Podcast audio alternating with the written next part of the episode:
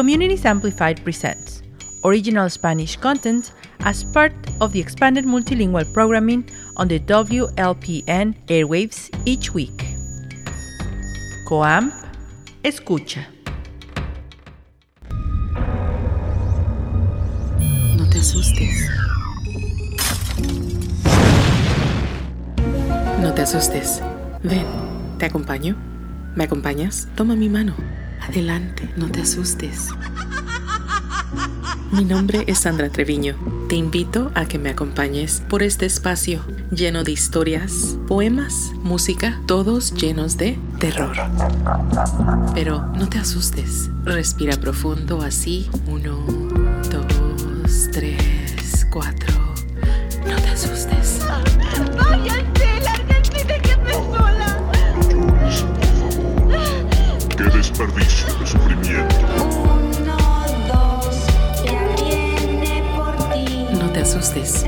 Simplemente intento captivar tu atención entre ritmos galácticos.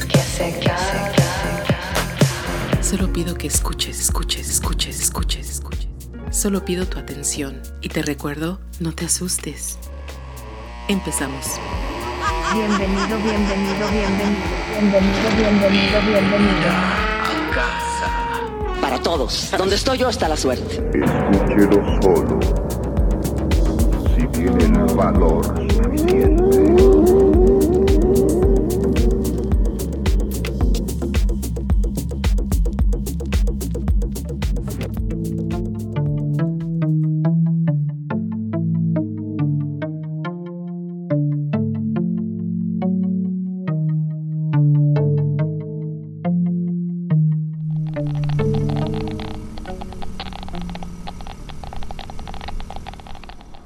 leyenda dice que hace mucho tiempo había una bella pero vanidosa mujer que se casó con un samurái.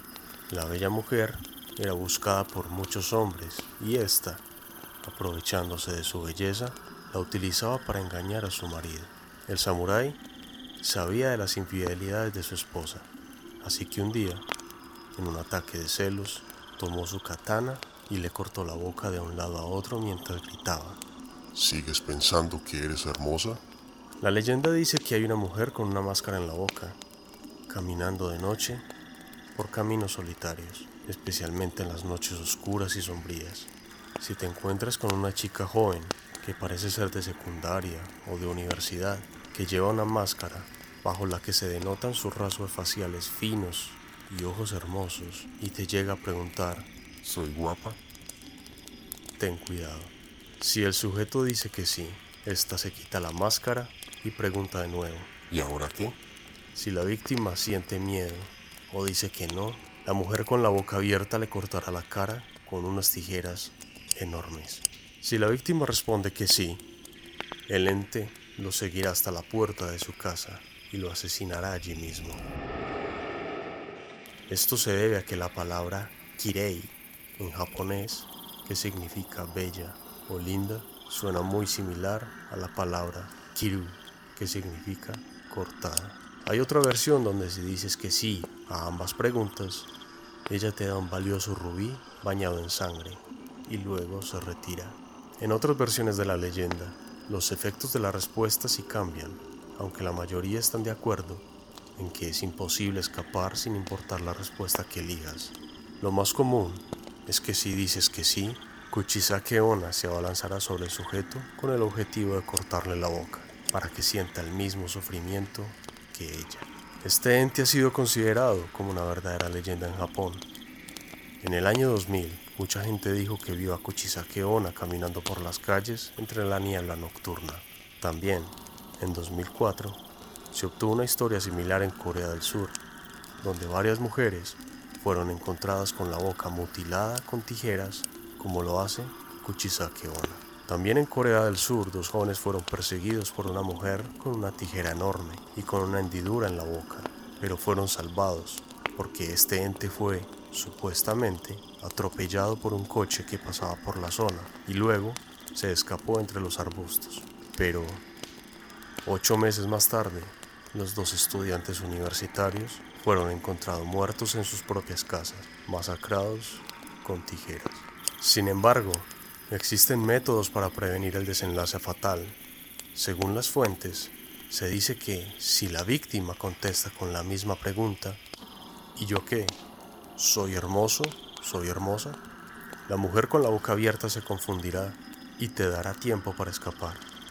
Todavía se desconoce lo que este espíritu hace cuando se le contesta la primera pregunta con un no, porque la mayoría de los hombres cuando la ven responden a la primera pregunta con un sí.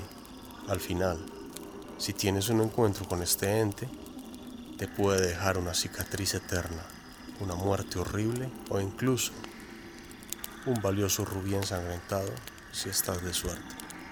Ten cuidado de camino a casa. Nunca se sabe quién puede estar en las calles solitarias.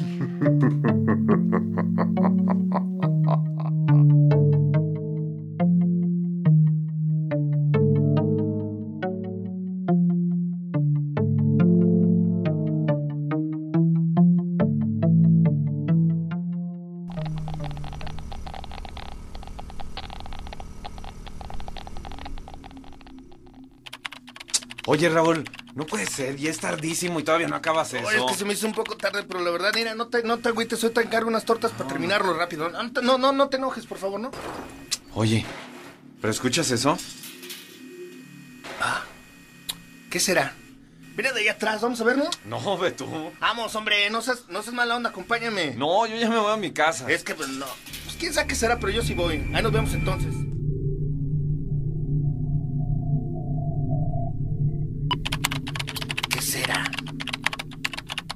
Mejor termino rápido y me voy. Además ya oscureció. A ver, uno, dos, tres. Oye, los focos están fundidos. ¿Ese ruido otra vez se oye? Mi macha, me voy. ¡No hay nadie! Mejor me voy. ¿Otra vez?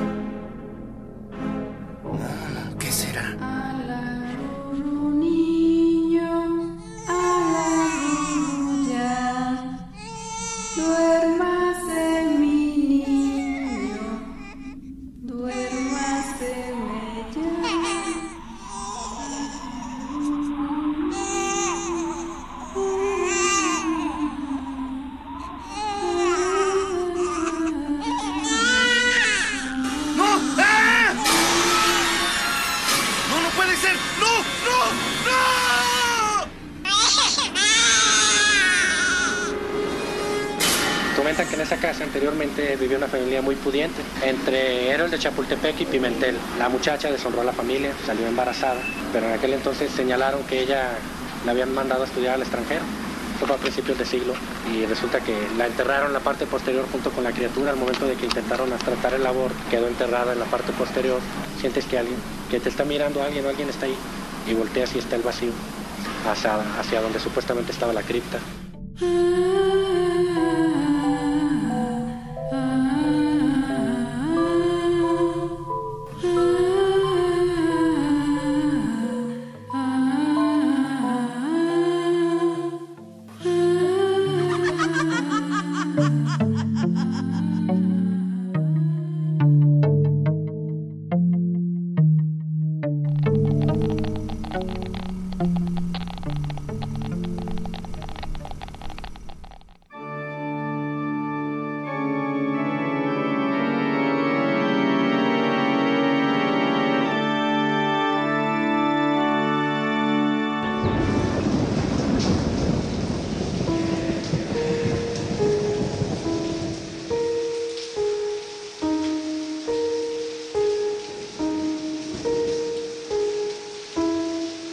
Toma este beso sobre tu frente. Y me despido de ti ahora. No queda nada por confesar. No se equivoca quien estima que mis días han sido un sueño. Aun si la esperanza ha volado. En una noche o en un día, en una visión o ninguna. Es por ello menor la partida. Todo lo que vemos o imaginamos es solo un sueño dentro de un sueño.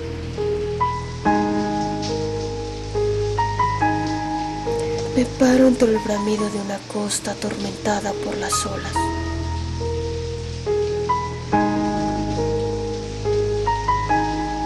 Y sostengo en mi mano granos de la dorada arena. Qué pocos, sin embargo, cómo se arrastran entre mis dedos hacia lo profundo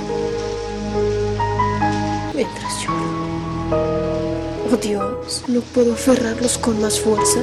Oh Dios, no puedo salvar uno de la implacable marea. Es todo lo que vemos o imaginamos.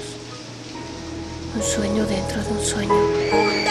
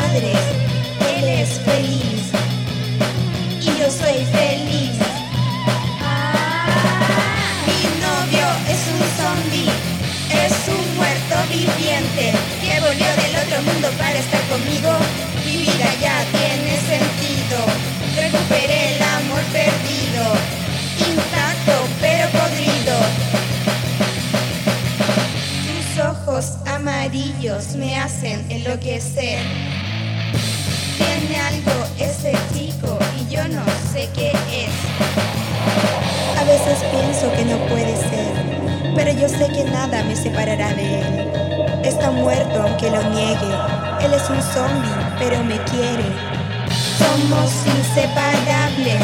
Ya conoce a mis padres. Él es feliz. Y yo soy feliz. Mi novio es un zombie. Es un muerto viviente que volvió del otro mundo para estar conmigo.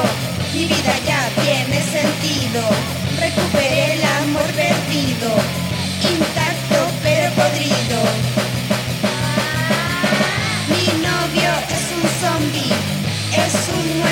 Viviente que volvió del otro mundo para estar conmigo.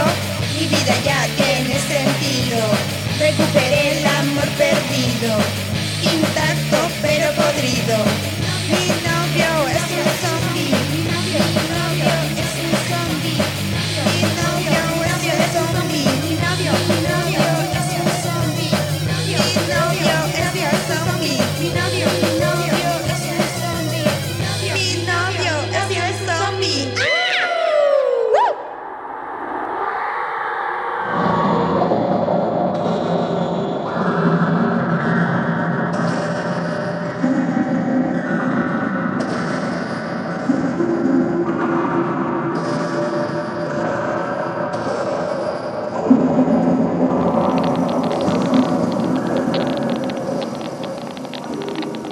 La pequeña vampira.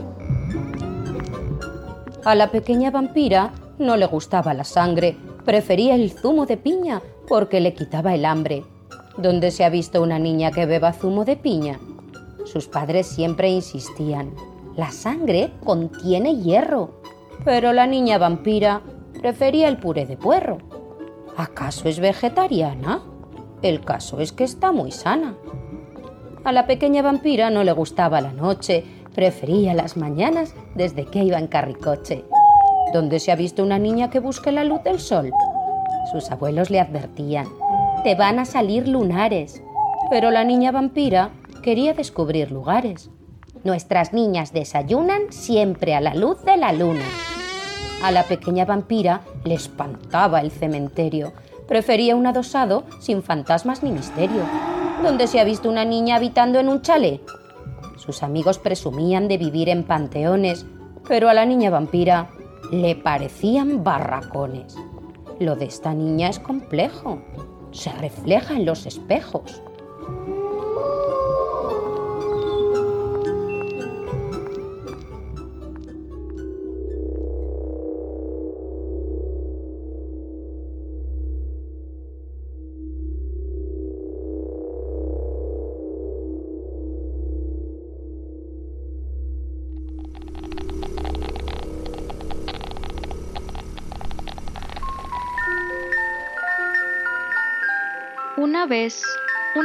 Tuvo hijas gemelas. Eran dos rubias de ojos celestes, de tez muy blanca y muy hermosas. Cuando tenían siete años, su madre fue con ellas a la escuela y las dejó unos metros antes de su destino y les dijo que tuviesen mucho cuidado, ya que llegaba tarde a trabajar y se tenía que marchar. Ellas respondieron sí con la cabeza y al cruzar la calle las atropelló un auto.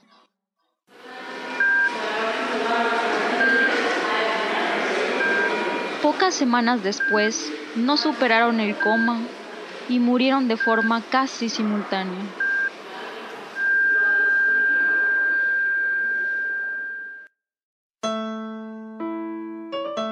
Años después, la mujer quedó embarazada otra vez y nuevamente portaba gemelas. Cuando nacieron, su madre vio reflejadas a sus pequeñas que perdió, aunque ni su marido ni familiares les veían parecido alguno. Ni un solo día falló la madre, llevaba y recogía a sus gemelas del colegio. No podía cometer el mismo error por el que se culpó tantos años. Hasta que un día, las niñas ya de 15 años, con ayuda de su padre, lograron convencer a su mamá que las dejara de acompañar, ya que las avergonzaba frente a sus compañeros. Al día siguiente, por primera vez partían al colegio solas. La madre le dijo a las gemelas, Tengan mucho cuidado al cruzar. A lo que una de las gemelas, mirando a su madre, le respondió, ¿Crees que después de 25 años vamos a cometer el mismo error?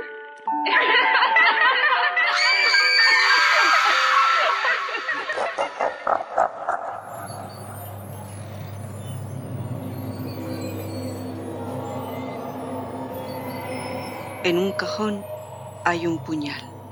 Fue forjado en Toledo, a fines del siglo pasado. Luis Melián Lafinur se lo dio a mi padre, que lo trajo del Uruguay. Evaristo Garriego lo tuvo alguna vez en la mano. Quienes lo ven tienen que jugar un rato con él. Se advierte que hace mucho que lo buscaban. La mano se apresura a apretar la empuñadura que la espera.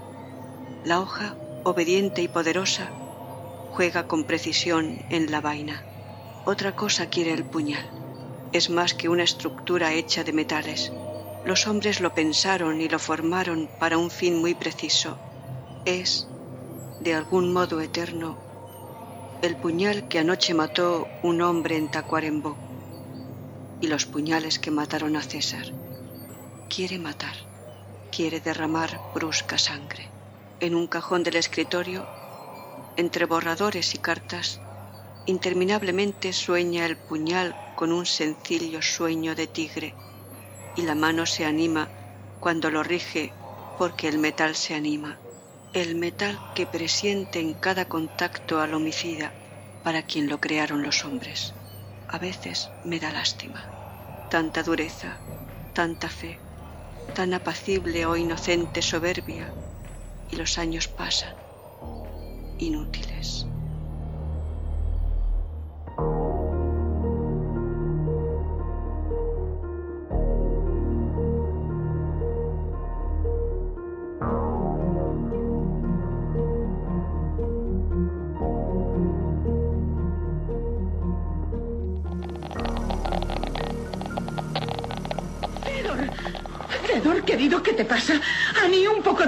Rápido.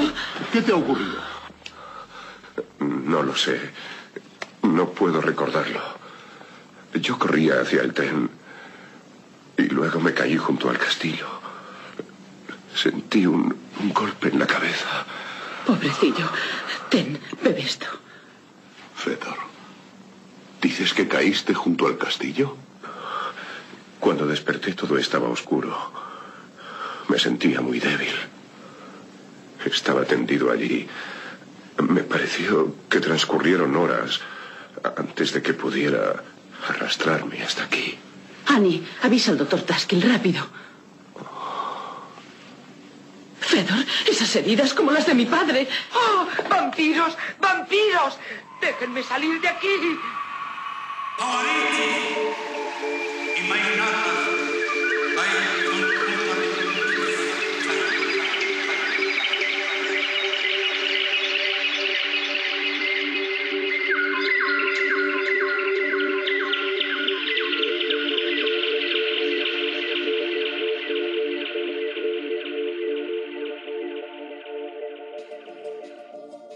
Manuel Blanco Roma Santa. El primer asesino serial documentado en España era un amable caballero que llevaba ese nombre. Un nombre distinguido, fácil de decir y de recordar. Desafortunadamente para sus víctimas, Manuel era conocido también de otras formas. El hombre lobo de Ayariz, el sacamantecas, el coco, sí, el coco. Además de que se cree que él es el origen de la leyenda del hombre del saco, o el señor del costal como la conocemos en Latinoamérica. Manuel Blanco Romasanta también es el único caso de licantropía clínica en España que llegó a asesinar a varias personas. Nació el 18 de noviembre de 1809 en Regueiro. Se cree que venía de una familia medianamente privilegiada, debido a su capacidad para leer y escribir, algo que solo las personas pudientes podían aprender en la época. Dejó de crecer entrando a la adolescencia, lo que provocó que fuera un hombre bastante bajito.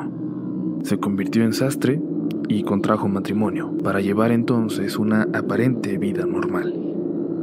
Pero poco después su esposa murió y por razones desconocidas decidió entonces convertirse en un vendedor errante, vivir su vida en los caminos. Se dice que viajó por casi toda España y Portugal. En 1844 fue acusado del homicidio de un vigilante de León llamado Vicente. Su cuerpo fue encontrado después de que había ido a buscar a Manuel para cobrar una deuda. Manuel no se presentó a su juicio, escapó y en su ausencia fue declarado culpable y condenado a 10 años en prisión. Pero se escondió a plena vista en la pequeña villa de Rebordechao y se volvió pronto un amigo popular entre las mujeres del lugar. En los siguientes años, mujeres y niños que en algún momento requirieron de sus servicios comenzaron a desaparecer, pero estas ausencias se tomaron un tiempo para empezar a ser tomadas en serio, ya que Manuel escribía supuestas cartas de estas personas que luego leía a sus familias, alegando que estaban bien, que se habían ido a otro lugar y que después escribirían su nueva dirección.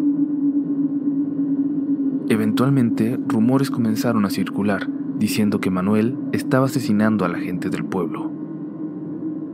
Un rumor que terminó siendo cierto. Manuel alegó durante su juicio que estaba infectado por la licantropía, que era un hombre lobo. El alegato en ese entonces fue tomado con total seriedad. Admitió 13 asesinatos, achacándolos a la maldición. Su caso está archivado como el número 1779, El hombre lobo, y aún permanece en las cortes de Ayariz. En él se pueden leer declaraciones como esta. La primera vez que me transformé fue en la montaña de Couso. Me encontré con dos lobos grandes con aspecto feroz.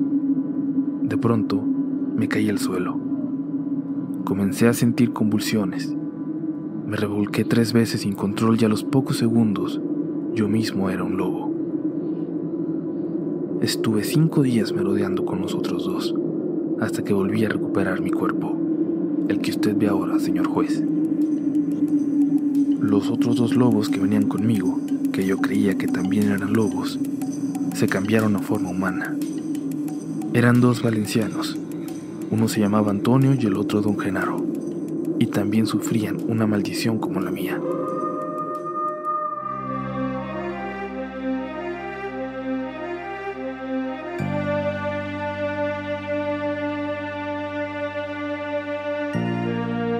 Hemos llegado al final.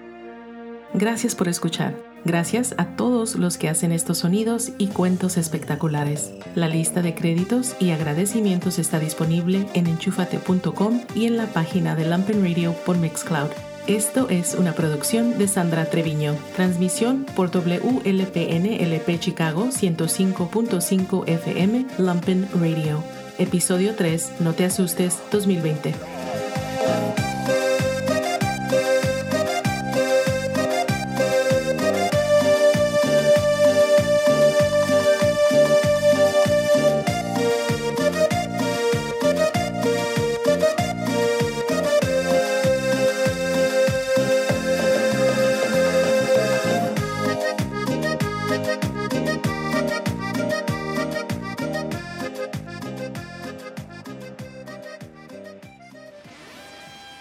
Fue un segmento de Comunidades Amplificadas.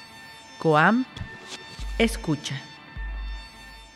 The Spanish Language Communities Amplified Programming is an initiative of Public Media Institute and Contratiempo NFP. It is led by executive producer Stephanie Manriquez. All its content is produced by staff, students, and volunteers. This project is supported by major funding from the Field Foundation and additional support from the McCormick Foundation, the National Endowment for the Arts, and the Chicago Learning Exchange.